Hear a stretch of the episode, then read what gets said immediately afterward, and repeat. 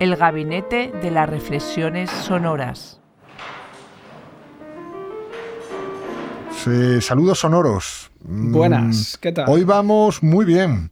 Y creo que hoy vamos a meternos en la fase de, del Godard más introspectivo, ¿no? Más reflexivo, ¿no? Sí, bueno, después de. Bueno, parece que, se agotó un poco Godard en, tanta asamblea para decidir los guiones. Y también, bueno, él.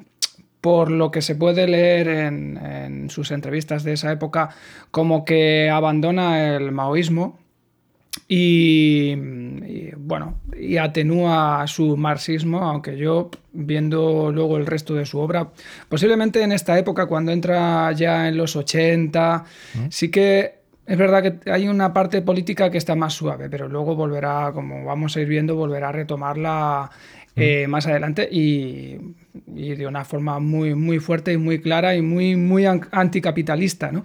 Entonces, bueno, eh, tal vez fue una de sus maniobras para como pasar de página y que no le estuvieran todo el rato recordando el, cine eh, político que hacía casi al borde del terrorismo visual, ¿no? Sí, quizás, quizás además viene eso, de esa época más colaborativa, ¿no? Más rodeado de gente, ¿no?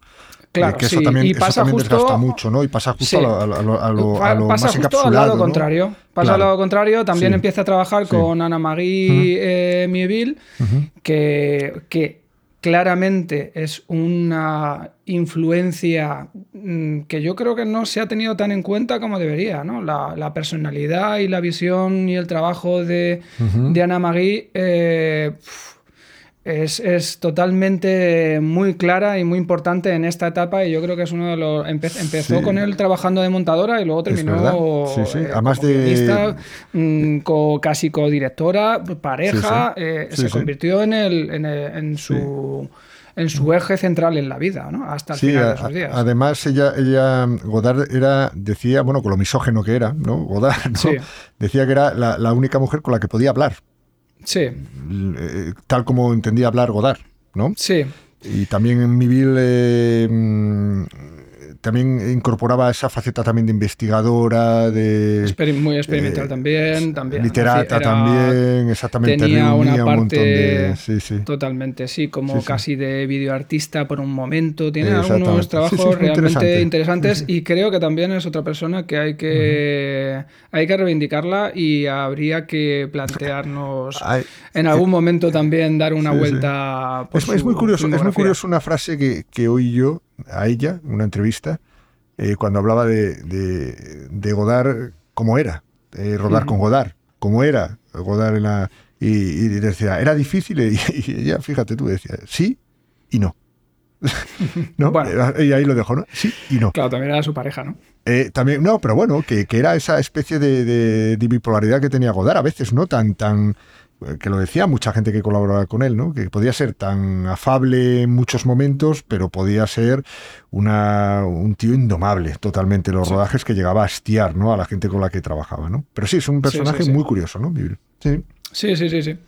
Así que bueno, em, entra ya en esta etapa que justamente es un poco lo contrario, ¿no? Entra en lo, contrario, digamos, la, política es como va como hacia el exterior y, él entra en una parte más introspectiva que también, por otro lado, también muy política, porque entra mucho en, las, en lo que consideraríamos también un cine muy francés, ¿no? Siempre muy eh, encerrados en el mundo de la pareja, en las discusiones, en cómo en la relación en la, o en la tensión de fuerzas hombre-mujer, ¿no? sobre todo en esta, en esta época.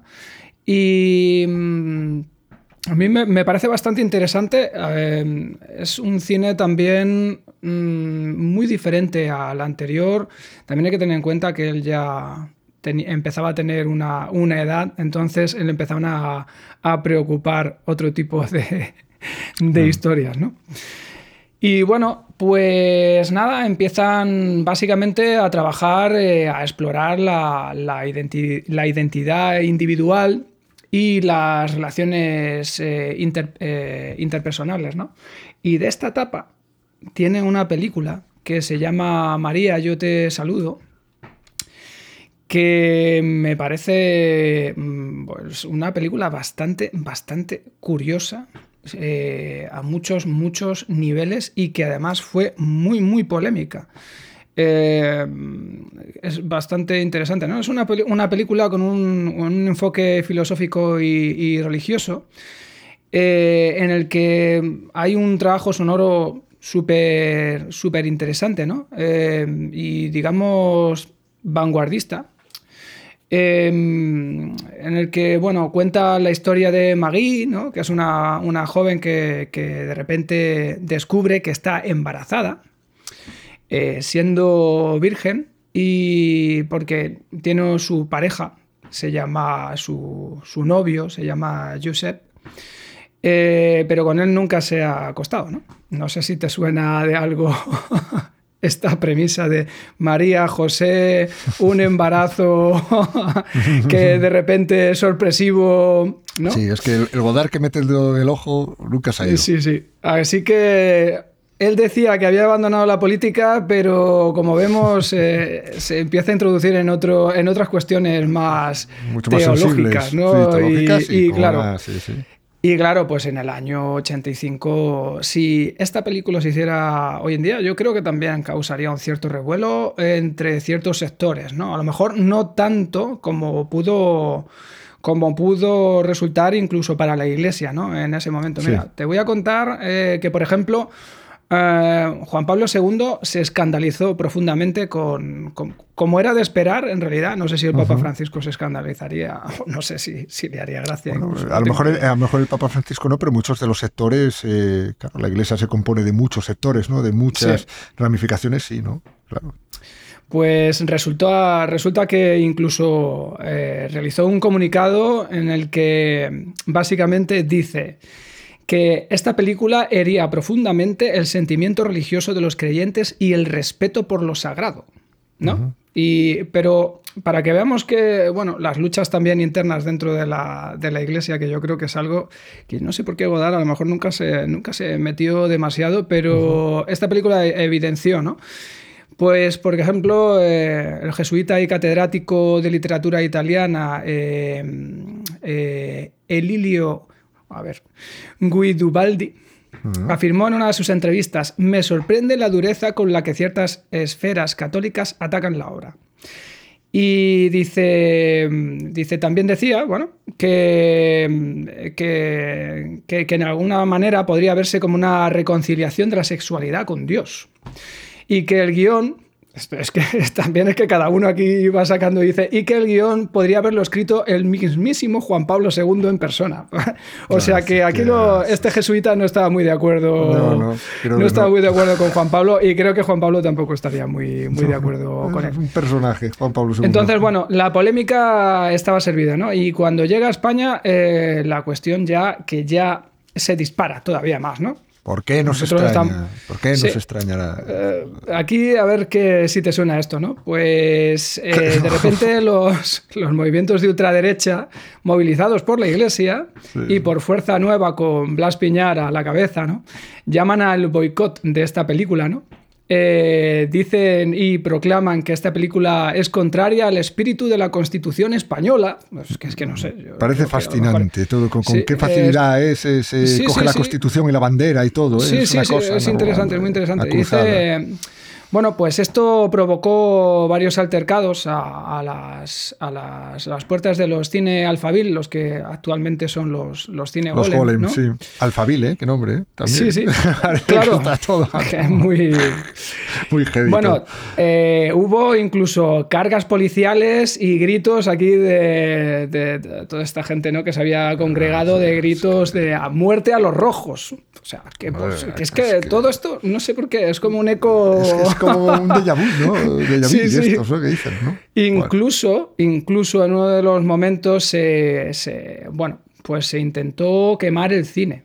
Lo que pasa que, bueno, unas papeleras y tal, bueno, era muy interesante porque incluso hubo eh, intentos de boicot como que parte, bueno, porque se empezaron a juntar ahí también un montón de, grupos católicos que se ponían a orar en la, en la puerta del cine. Y, esto por una, por una película de Godard, ¿eh? Sí, ¿Sabes, lo que te quiero decir? ¿eh? Es, es tremendo, ¿no? Bueno, habla, habla, habla también un poco de la influencia del cine Godard en, los estratos sociales españoles, ¿no? Porque ya daban por sentado que, nos iba a contaminar las mentes, ¿no? Sus películas. Totalmente, y sobre todo en una época en la que el cine pues mm. tenía un peso social también. Social y, político, y con la censura además, ¿no? Y también con la censura un poco, ¿no?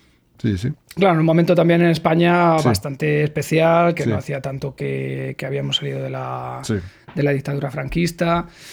Eh, entonces, bueno, eh, uno de los boicots que utilizaban eh, es un poco naif también, ¿no? como para intentar bloquear la entrada de espectadores a la sala, lo que hacían es que se ponían a hacer cola, hacían colas gigantescas, y el, digamos, la persona que iba a comprar el ticket, en vez de pagar, pues imagínate, ¿no? Que son, aunque eran mm. pesetas, pues imaginemos que son 5 euros, ¿no? Pues lo que hacía era pagar los 5 euros de céntimo en céntimo. para intentar hacer que la, que la cola fuera tan larga, que, tardara tanto que nadie pudiera entrar al pase. O sea, es que bueno, bueno, hay, hay, hay, que decir que, que es ingenioso. El tema, ¿eh? Es muy retorcido, pero bueno. es que es muy naif, es muy, naif, el, asunto. Me imagino aquí a, en la cola pagando de céntimo en céntimo. Bueno, en fin, hubo de todo. Eh, así que, vamos, eh, hasta intento de incendio, como he dicho, ¿no? Pero bueno, eh, por otro lado, pues también hay que hablar del, sonidista de, esta mm. película, ¿no? Que es eh, François Moussy. Otro grande. ¿eh? Que, otro de los grandes que comenzó a trabajar con él ya en, esta película. bueno, hasta el año 2010 en Film Socialism. No, es el, digamos, será el, mm, el, sonidista ya de cabecera casi hasta, hasta el final, porque ya básicamente después de 2010 ya Godard es su última etapa y él empieza básicamente a, a postproducir y a hacer todo el trabajo de sonido de salvo sonido directo hacer el trabajo de sonido de sus películas entre otras cosas porque claro ya empieza en, un formato en el que la mayoría de las veces se utiliza muchísimo material de archivo y es más ensayo entonces ya no necesita y es, es, más de encerrarse en su de encerrarse en su mundo ¿no? y, y crear ¿no? Eh, lo que tiene en la, en la cabeza. Pues bueno a Musi lo hemos podido escuchar en La Reina de España la película de Fernando Trueba de 2016. Sí, sí, sí. Eh, yo, ese montaje lo vi de sonido. ¿Ah, sí? Sí, sí. Mira, ya nos contarás. Sí, sí, sí. Lo vi y las wild tracks las escuché todo, sí, sí.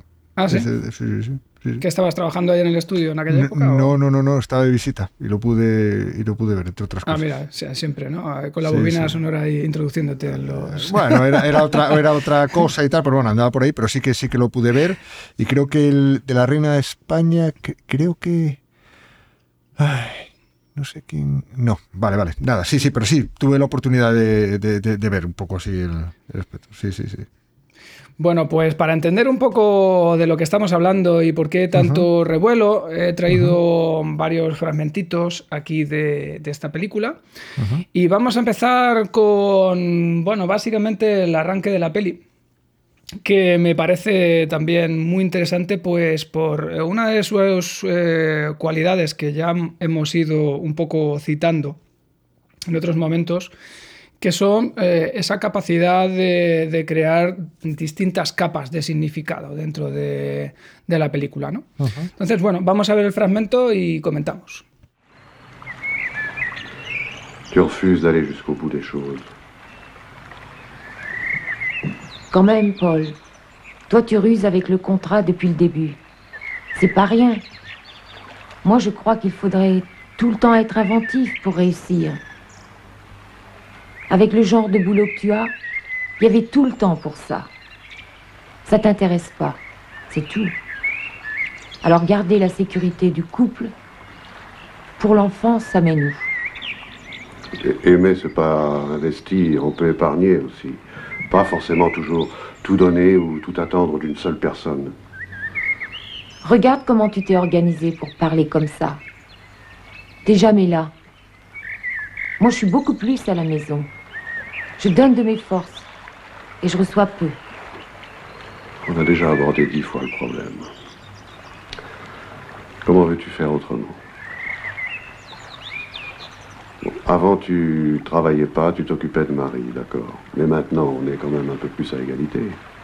Je trouve pas. Moi ici, je continue à servir, à soigner.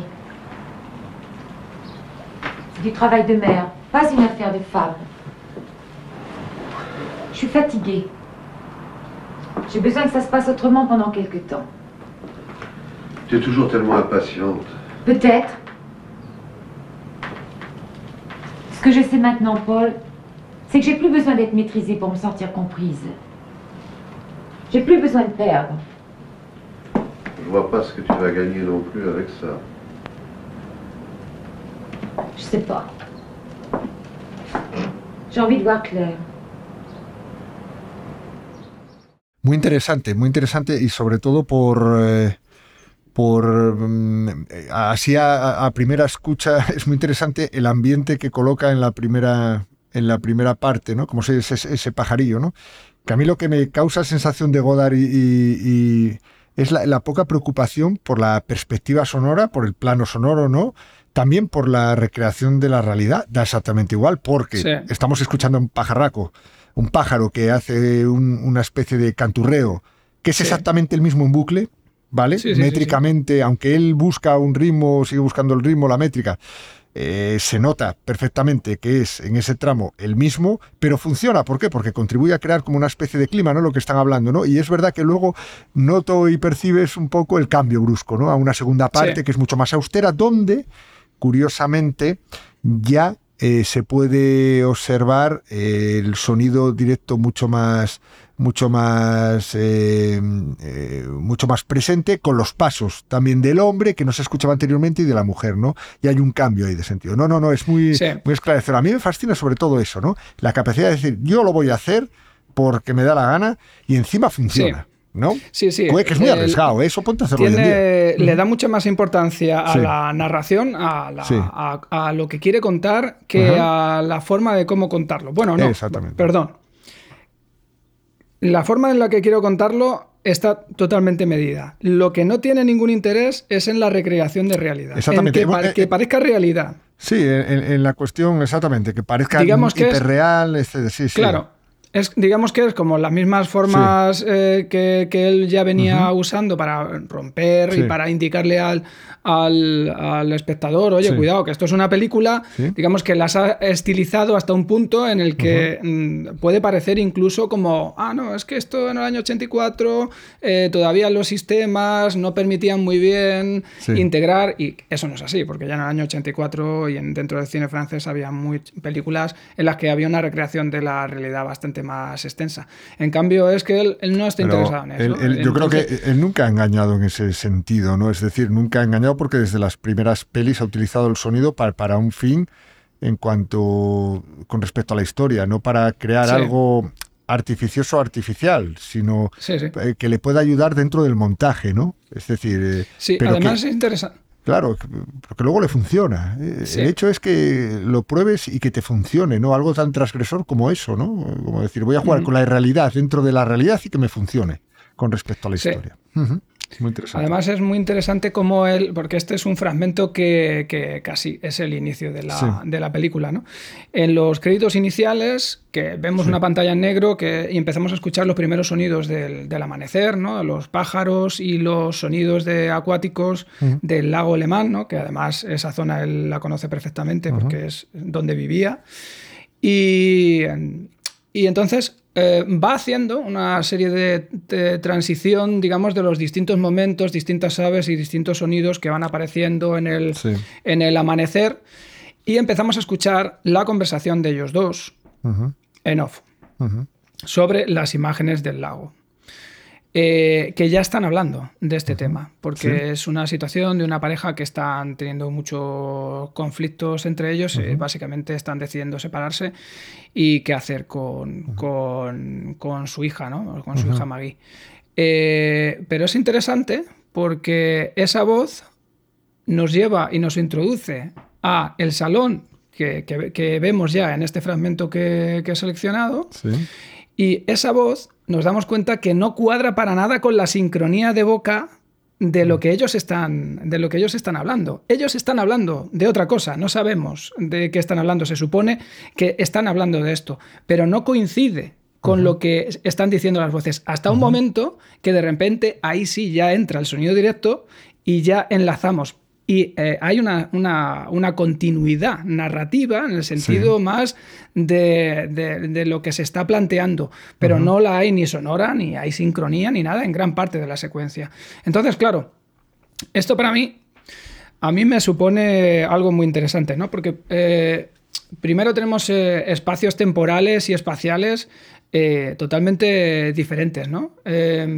y, claro, esto puede recaer en esa idea, ¿no? De que empieza a haber una desconexión, esa, falta de sincronía y esa falta de, digamos, de, unir el sonido con, con, la imagen.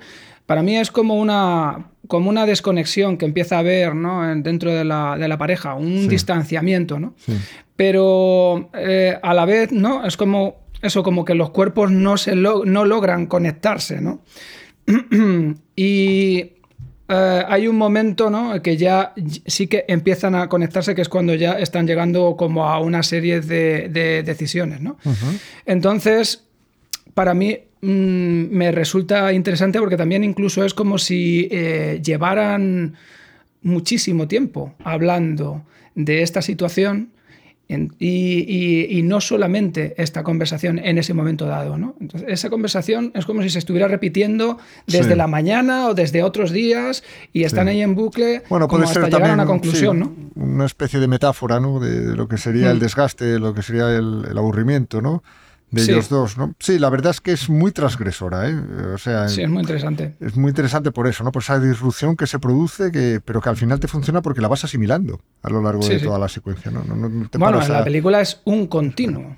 Es un continuo las rupturas. Yo voy a poner otros, otros fragmentos más porque la película es o sea, todo el rato aparece, desaparece los sonidos, la música, eh, las voces eh, a veces cuadran o cuadran, las temáticas de repente van por direcciones que dices, ¿y esto por qué viene aquí? Luego vuelven, ¿no? Es, como muy errática por momentos, pero dentro del, mundo de esta película tiene una lógica y tiene una estructura muy clara y muy marcada. Sí, sí, bueno, lo que hablábamos siempre de eso, de una métrica, un ritmo, no, no, no los deja de lado. Lo que pasa que, es, que es muy, muy rupturista en cómo utilizar ¿no?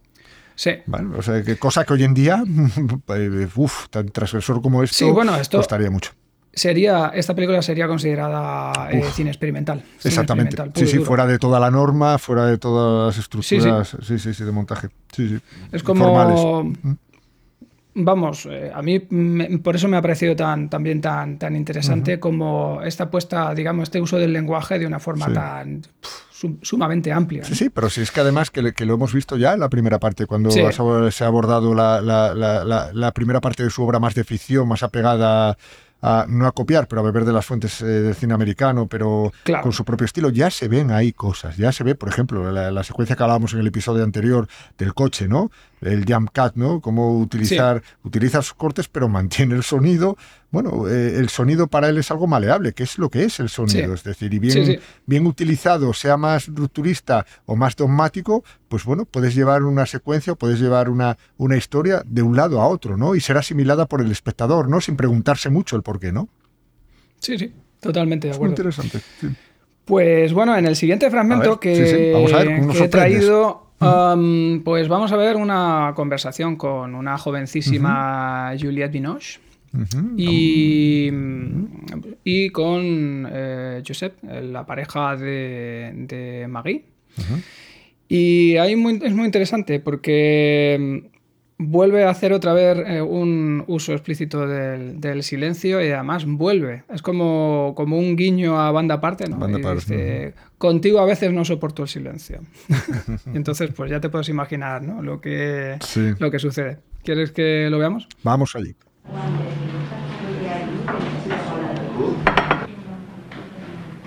Avec toi, des fois, je supporte mal le silence.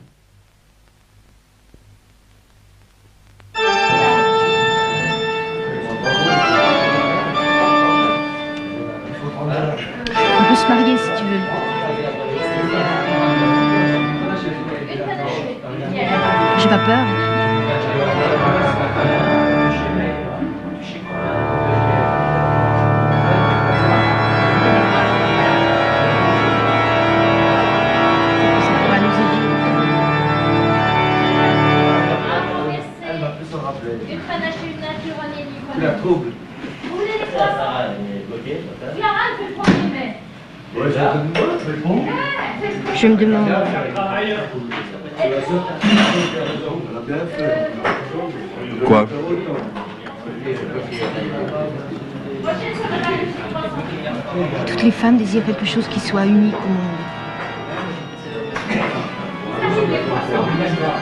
Tu vois pas, je t'écoute pas.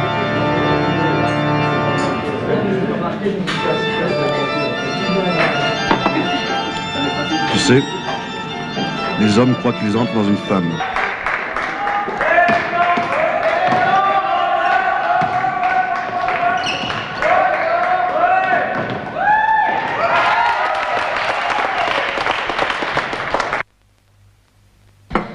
Avec Marie?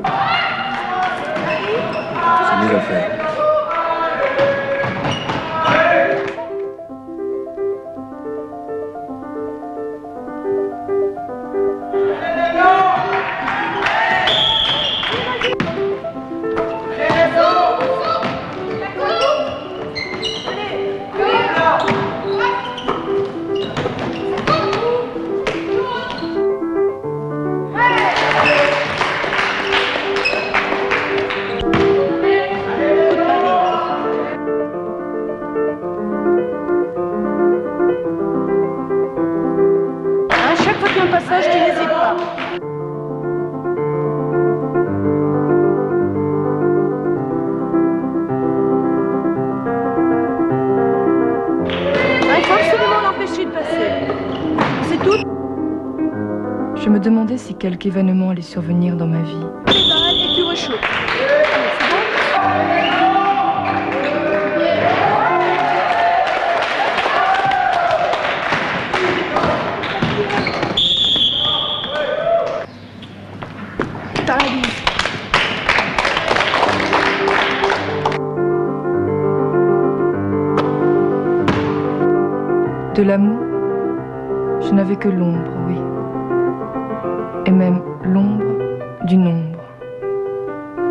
Comme lorsqu'on aperçoit dans les temps le reflet d'un nénuphar. Non pas tranquille, mais agité par les rides de l'eau. Si bien que ce reflet tout déformé vous échappe en partie. Cependant, Et que le monde en soleil, pour moi enfin visible, se met à briller sur les océans primitifs. Alors, la vie apparut, dit-on. Tout à fait par hasard. Il y avait de l'hydrogène, de l'azote,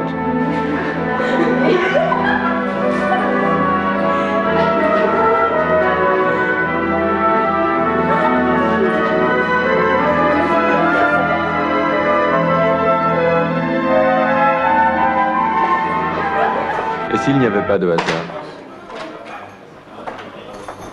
Mucho tomate hay ahí, ¿no? Mucho, muchísimo. Sí, pero, pero bueno, seguimos viendo la línea de Godard, ¿no? Sí, sí, Rupturas, sí. me voy, vengo, mm, nada formalismo. Fíjate que, mm, bueno, uno se da cuenta perfectamente de la conversación de Julie Binoche con el con su novio, ¿no? Su pareja. Sí. eh, Bueno, no, no. Es que Bueno. ahí es donde está también el interés. Ella está Joseph, ¿no? interesada en él. Sí, Mm. pero él está interesado en, pero en su pareja, Marie. vuelve, vuelve otra vez el concepto que ya hablamos de interferencia sonora, es decir, ambientes por arriba dificultando todo lo que se pueda, porque él la realidad la interpretaba así. ¿no? Sí. La tomaba desde ese punto de vista, ¿no? De, de que, Bueno, ya- de, de esa, de esa Es- dificultad, ¿no? Esta secuencia de arranque ya, se- ya de partida se parece muchísimo a, a banda aparte, ¿no? Sí. Al momento Una de mesa, ellos dos, sí, que hemos visto silencio, antes, ¿no? sí. Claro, eh, y luego también el, el bullicio, ¿no? De- del café, ¿no? Y claro. cómo eso está interfiriendo. Bueno, que en realidad es algo que en, en España también pasa mucho, Bueno, que te vas a hablar con alguien a un sitio. Exactamente, si es que la, dices, "Madre decíamos, mía". claro, es que es paradójico, ¿no? Lo que decíamos, ¿no? Godard no pretende buscar, busque- ser realista en el montaje de sonido, ¿no? En la construcción, y sobre todo en la construcción que puede ro- rodear en, seque- en según qué secuencias a los personajes, ¿no? Exteriores, interiores. Pero es que es lo más realista del mundo, al final. Sí. Paradójicamente, la realidad es una cacofonía, es así. Sí.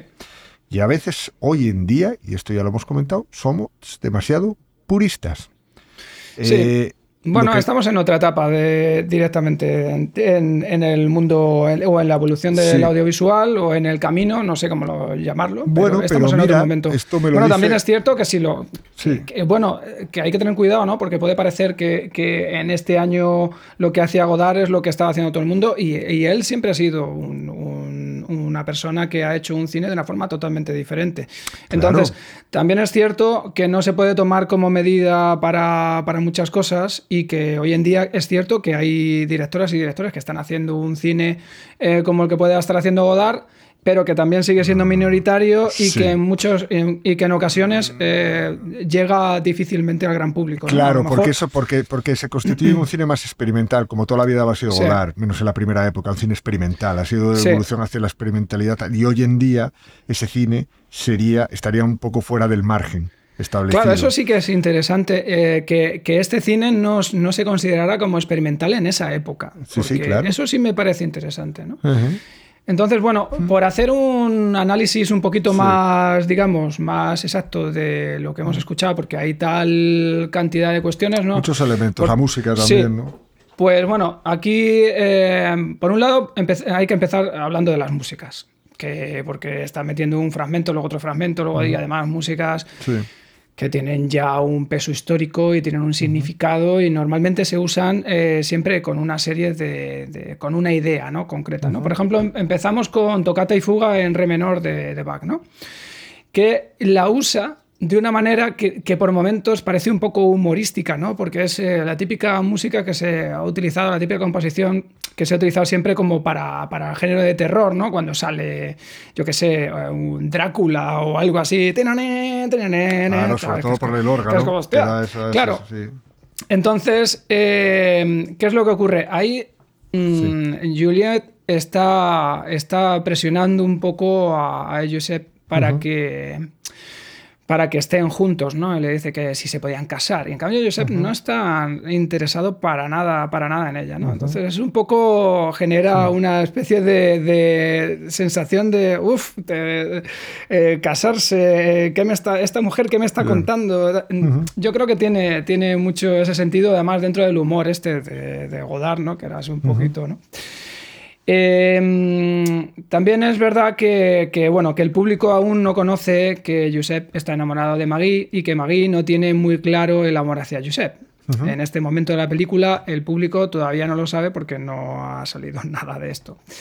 Eh, Josep está muy molesto con todo lo que está diciendo Juliet y demuestra, eh, y, y demuestra y le demuestra ¿no? su falta de, de interés, ¿no? Y por Sí. eso ese uso, ¿no?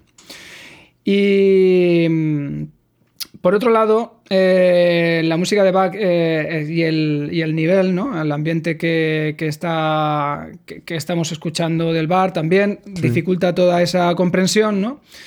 Y, y recae un poco en esa idea de que ellos no se están entendiendo en lo que están diciendo, o que por lo menos Juliet no, no está llegando a hacer entender lo que le, está, lo que le comenta a Josep. ¿no? Eh, además, eso, bueno, la conversación se corta también súbitamente, ¿no? Y da paso a, a Maggie, ya adolescente. Eh, anteriormente en la película la habíamos visto todavía de, de niña. Y mm, eh, pues bueno, esta ya forma parte de un equipo de baloncesto, ¿no? Y esta presentación de Maggie va eh, relacionada con, con el preludio y fuga en, en Do mayor de Bach, ¿no? Eh, posiblemente esta elección, posiblemente no, estoy, bueno, muy seguro que desde luego eh, a- no se le pasaba nada por alto y esta elección tenía un significado muy profundo. Está relacionada pues con la versión que realiza el compositor romántico Gounod eh, sobre, la, o- sobre la obra de Bach, eh, llamada Ave María, ¿no? Y que se suele utilizar mucho en las fiestas de 15 años para celebrar el paso de la, a la vida adulta. ¿no? Eh, acá, eh, hay que tener en cuenta eso, que, que estamos viendo por primera vez a, a Magui ya eh, en, en esta, en esta edad. ¿no? Y mm, es curioso porque la voz en off de la propia Magui habla en pasado. Entonces, esa voz ya sabe que ella está embarazada, pero la Magui que nosotros estamos viendo no sabe aún que está, eh, que está embarazada, o no queda claro totalmente, ¿no? Es muy, muy ambiguo, ¿no? Em, entonces parece como que está recordando de alguna forma su, vida, ¿no? Eh, nos encontramos con un sonido directo entrecortado y con, entradas y salidas muy, muy abruptas, ¿no? Que parecen transmitir que ella eh, no logra centrarse en lo que está sucediendo en la cancha de baloncesto, tiene como muchas dudas internas, ¿no? Y luego es cierto que cuando lo estás viendo no te queda muy claro si ella, ya has visto, eh, no te queda muy claro si sabe o no sabe nada ¿no? de, su, de, su, embarazo. Eh, bueno, Tal vez esta confusión puede estar conectada eh, a la love de la Magui futura y no a la presente. Yo creo que lo tengo bastante claro así. Sí, sí, la verdad es que es una... Vamos, el catálogo de, intenciones incómodas en esta película de Godard y a un nivel de experimentalidad bastante alto queda de, manifiesto, ¿no? Voz en off, música, silencio, parece que condensa ¿no? todas las virtudes experimentales que viene arrastrando ¿no? de, las épocas anteriores. ¿no? Y luego, para, para todavía complicarlo más, de repente, pues esas voces en off van cabalgando como en secuencias que, que, que ya como que la voz de Nob está por encima de todo eso y es como un narrador de ella misma externo que va que, que, sirve de unión mm. entre, entre varias situaciones totalmente distintas. O sea, que ya estamos jugando a dos planos, ¿no? Y ya encima, para colmo, entra la voz de Nob del profesor que está hablando del origen del universo, ¿no? Desde un punto de vista muy, muy, muy científico y deja clara la creencia de que todo procede de una inteligencia que, que ha previsto, ordenado y programado la vida, ¿no? Entonces, bueno, eh, y a esta secuencia le acompaña de repente también pues la apertura de, la obra de Bach, La Pasión según San Mateo, ¿no? Pues que es un sermón, un sermón sonoro sobre el sufrimiento y la muerte de Cristo. Vamos, el hijo que va a tener Magui, que cuando vaya, cuando vaya a dar a luz, ¿no? Entonces, eh, esta obra además produce una, transmite una emoción y una grandiosidad, claro, muy relacionada también con, la temática de lo que está hablando el profesor y también con este futuro hijo que tendrá, que tendrá Magui. Por eso, a lo mejor el jesuita no andaba tan desencaminado en lo mm, que, lo que decía. No, no, no. Eh, Toda la película, desde luego, tiene una fractura reiterada del espacio y tiempo sonoro. O sea, es continuo.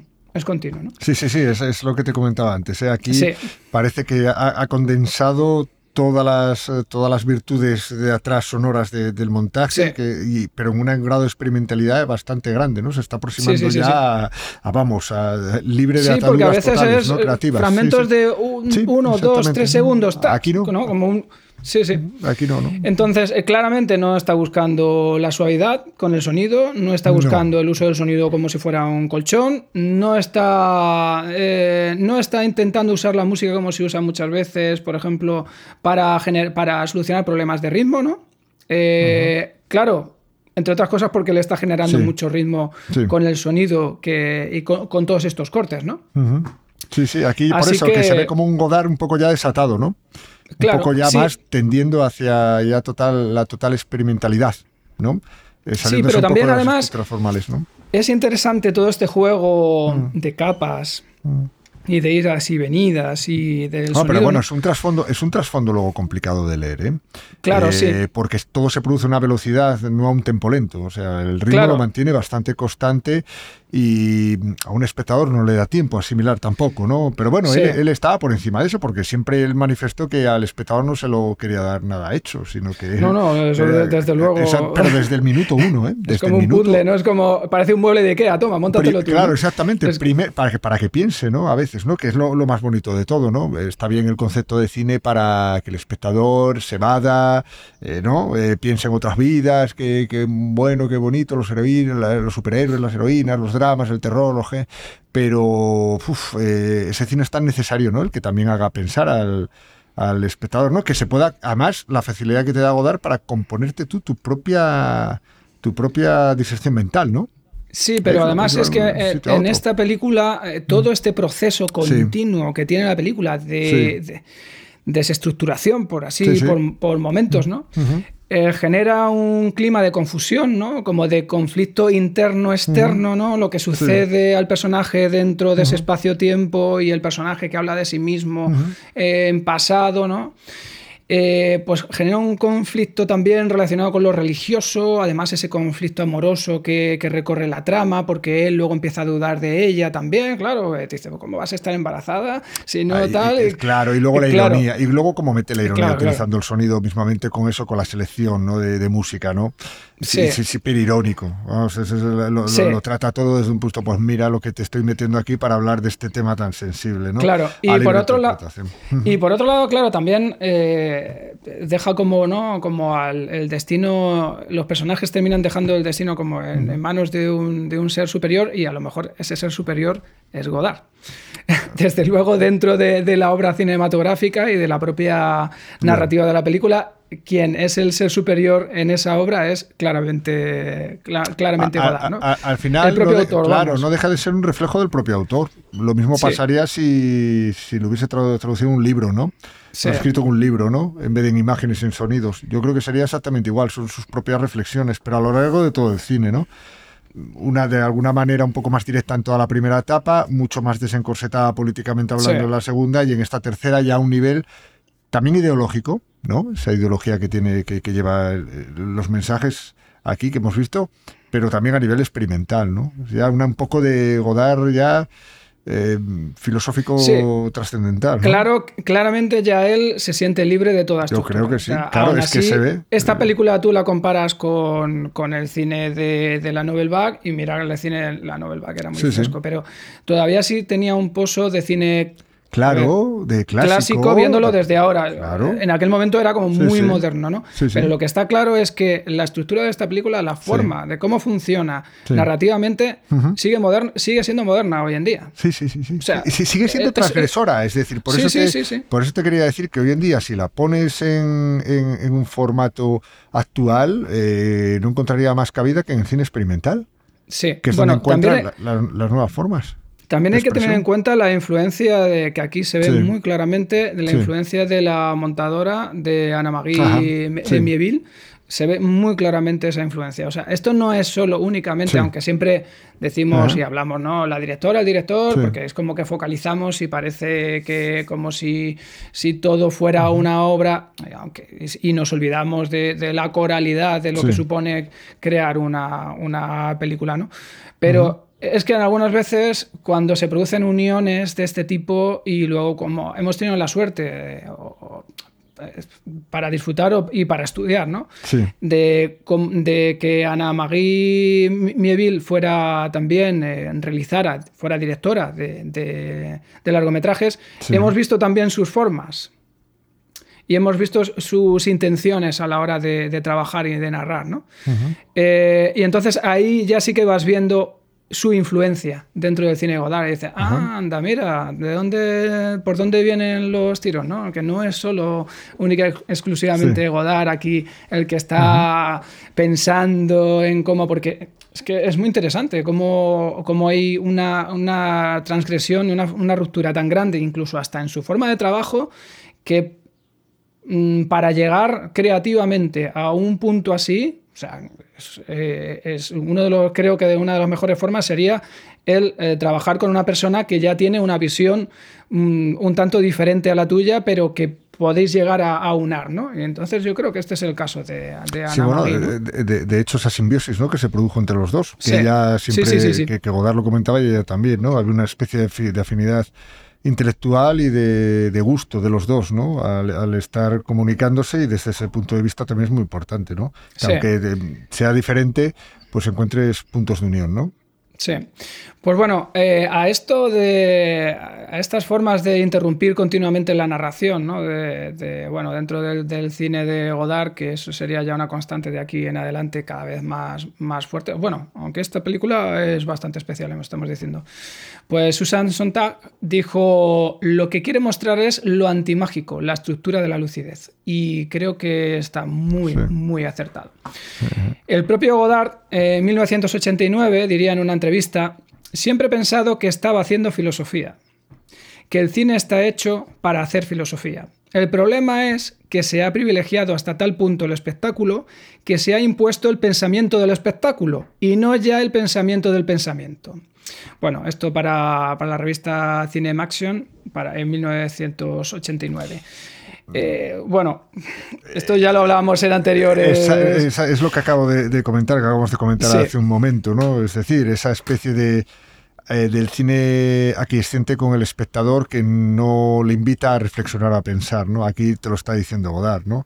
Está hecho, el cine está hecho realmente para, para incomodar, para, para, también para pensar, para tiene un componente filosófico también, ¿no? Pero no un componente filosófico que te lo estén dando en bandeja, sino un componente filosófico que tú eh, como cuando estás tú solo, ¿no? Con tus pensamientos, ¿no? Intentes reflexionar en base a lo que ves, ¿no? Y aquí, aquí los pone clarísimamente, ¿no? sí, sí, sí, sí, Y además, eh, bueno, aquí se ve en esta, en esta entrevista, como otras que daría posteriormente también, ahí ya vemos muy claramente la problemática, o sea, cómo él era totalmente intransigente con el cine, digamos, más de entretenimiento, ¿no? De hecho, tiene entrevistas que pone, bueno, madre mía, pone a, Coppola y a, muchos de los directores de Spielberg y tal, los pone, bueno, madre mía, madre mía, cómo los pone. También es verdad que hay que tener en cuenta el, personaje de Godard. Y es verdad que, bueno, eh, este tipo de genios o de personajes van por extremos siempre van por extremos. Bueno, eso, eso ya es muy discutible, pero y ya un Godard ya mayor, ¿no? O sea, que vaya siendo mayor, que con todo lo que conlleva, ¿no? Si cuando somos viejos todos tenemos manías, imagínate él, él en sus planteamientos cinematográficos todavía más afianzados y reafirmados con tal, ¿no? Y en una época ya que ya es una ruptura total de, de, de, todo, ¿no? Por decirlo de alguna manera, ¿no? Entonces, bueno, yo eso no se lo tengo. Yo eso nunca se lo tengo en cuenta a ningún director ni nada. No, yo creo que él le sacaba rentabilidad. Yo creo también. era, como Dalí, ¿no? Que le gustaba también mucho generar ahí una cierta polémica porque eso a él le, le, le hacía como seguir todavía. Claro, y, al final Godard eh, se hizo un personaje también, con una manera de ser, claro, eh, ¿no? Eh, luego hay, había gente que, con la que trabajaba que decía que sí, que era un ogro, y otra gente decía que no, que era lo más afable y maravilloso del mundo. Bueno, como, como todo, ¿no? Los grandes directores, ¿no? Que tienen sus grandezas y sus miserias, ¿no? Y en este caso sí que Godard, lo que dices tú, ¿no? Yo ahí te doy la razón, lo explotaba un poco a su manera, ¿no? Sí, la verdad es que al final, por momentos, mm. pienso que el, personaje, no sé si era personaje, pero el personaje se comió a la persona. ¿sabes? A veces es difícil ya. sí, porque pero bueno, él, no, él, en su personaje tiró hasta el final, ¿eh? Tiró hasta el final. O sea, no, no, no, no hizo un propósito de meta, no, no. Él, él, no, no, desde luego fue, muy coherente. Exactamente, fue coherente consigo mismo, con su personaje y con, y con todo el planteamiento cinematográfico en su evolución, ¿eh? Que tenía directamente. No engañó a nadie. Totalmente. Bueno. Así que bueno, pues para descomprimir un poquito, creo que vamos a poner otro fragmentito de, esta película. Bueno, no sé si se puede decir eh, descomprimir, ¿no? Eh, Con Godard es difícil descomprimir, ¿eh? Sí, sí, sí. a ver, no voy a comentar, solo voy a lanzarlo el audio. y, Muy bien. Y nada. Vamos allá. Quand il restera des Bourbons en Espagne, on sera pas tranquille. Pues nada, está dicho todo. está hecho todo porque además viene ese avión diciendo aquí vienen los borbones que nos aplastan. cuidado, eh, cuidado. Pues está todo dicho, ¿no? Está muy mientras, bien. Mientras, mientras vivan, mientras... Vamos, es que... no. es buenísimo. Es, muy bueno, es, muy bueno. Sí, sí, un gag en toda regla. sí, sí. Además que es que lo suelta y no tiene nada que ver con el resto de lo que están hablando. ¿eh? eh lo suelta ahí entre medias. entre medias. Pero bueno, e, es, muy curioso porque mira, se vuelve a ver otra vez ese concepto de los actores hablan y lo que se está escuchando que es una voz no sabemos de dónde viene, es esa sincrónica totalmente con los actores. No sabes si lo está diciendo el de atrás que no se le ve, el del asiento de atrás, si sí, si no. Es decir, es coherente consigo mismo. Pero tú Te, lo, te lo tragas. Es decir, lo asimilas. No te vas a preguntar como espectador, oyente que llamo yo, ¿de dónde viene eso? ¿De dónde viene tal? Claro, aquí Godard, tú fíjate que no utilizaba tampoco muy profusamente los primerísimos primeros planos, los monólogos de primer mm. plano, sino que sabía jugar muy bien con la distancia, en ese, en ese hacerlo muy real todo, ¿no? Eh, y el sonido exactamente igual, ¿no? Con respecto a la imagen. Esa es una maestría que, que claro, que yo creo que solo lo podía hacer él, ¿no? Para, para que tú lo asimilases y te lo tragases, ¿no? Como esto Sí, sí, ahora. sí. Tú estás viendo, fíjate la luz cómo está utilizada y te Sí. cuela. Mientras haya borbones que tú lo primero que piensas cuando estás el ojo lo analiza el plano es que es el señor de atrás el que lo dice pero pero que es que, que vete a saber tú Sí, quién es lo un está poco confuso, es un poco confuso, entonces es juega un poco con- es un maestro de la confusión no realmente Sí, no es, Sí, que es, tremendo, ¿no? Eh, hasta un plano tan tan nimio como este o tan sencillo fíjate tú qué Sí. juego hace sonoro todo no Claro, además es que lo mete mientras haya borbones en España no estaremos tranquilos. y ¿sabes? te cuela ahí- avión que te cuela al avión que te ponen en Ajá. contexto Bueno, porque vienen una- del aeropuerto. Sí, Eso pero- sí que es, sí. Pero es Ese sí que tiene sentido, de, de- digamos, para narrativo de espacio, sí. Sí, sí, de espacio y tiempo, pero que lo puedes asociar metafóricamente a la frase. Si lo quieres buscar. Es que estamos Sí, con sí. el concepto filosófico de Godard. También eso, como Claro. el miedo ¿no? que, que podría tener a, a lo mejor los franceses de que Bueno, volviera otra, otra la- monarquía. Dice, claro, los borbones, a ver si van a venir a Francia los borbones otra vez y, y ya dejamos de ser una es como, república, es ¿no? como una pisonadora que es la sensación que te da cuando se acerca un avión, estás eh, eh, cerca de una pista de aterrizaje, despega o se aterriza un avión. Metafóricamente, es que te- Godard te invita a hacer múltiples interpretaciones. Sí, es que es lo maravilloso de su cine, ¿no? A que lo interpretes como quieras. Luego puedes estar acertado o menos Sí. acertado, ¿no? Bueno, muy bien, es muy interesante. Quel est le film le plus court que vous ayez jamais fait? Euh, je crois que c'est les plumes. Les plumes, die Federn. C'est les plus, les plus mauvais. C'est ceux dont on Ah, pourrait. es sind die schlechtesten. C'est ceux dont on pourrait tout, tout supprimer. Es sind die Ça kürzesten. serait le plus court. Der kürzeste wäre der, der am schlechtesten wäre, von dem man alles wegschneiden könnte. Des films comme Bande à part ou Made in USA, où une femme est une femme, on peut les supprimer, ils seraient très Ah. Une femme est une femme, Made in USA und so weiter. Diese Filme könnte man eigentlich ähm, unterdrücken. Pues hasta aquí el- este tercer capítulo donde nos hemos adentrado en la época intimista que rodea al mundo cinematográfico desde la perspectiva sonora del maestro eh, y francés Jean-Luc Godard y donde nos hemos detenido eh, a través de unos ejemplos muy interesantes de su película eh, Yo te saludo María. Hasta la próxima y un abrazo sonoro a todos y a todas. Hasta la próxima, José Tomé. Hasta la próxima, Oscar.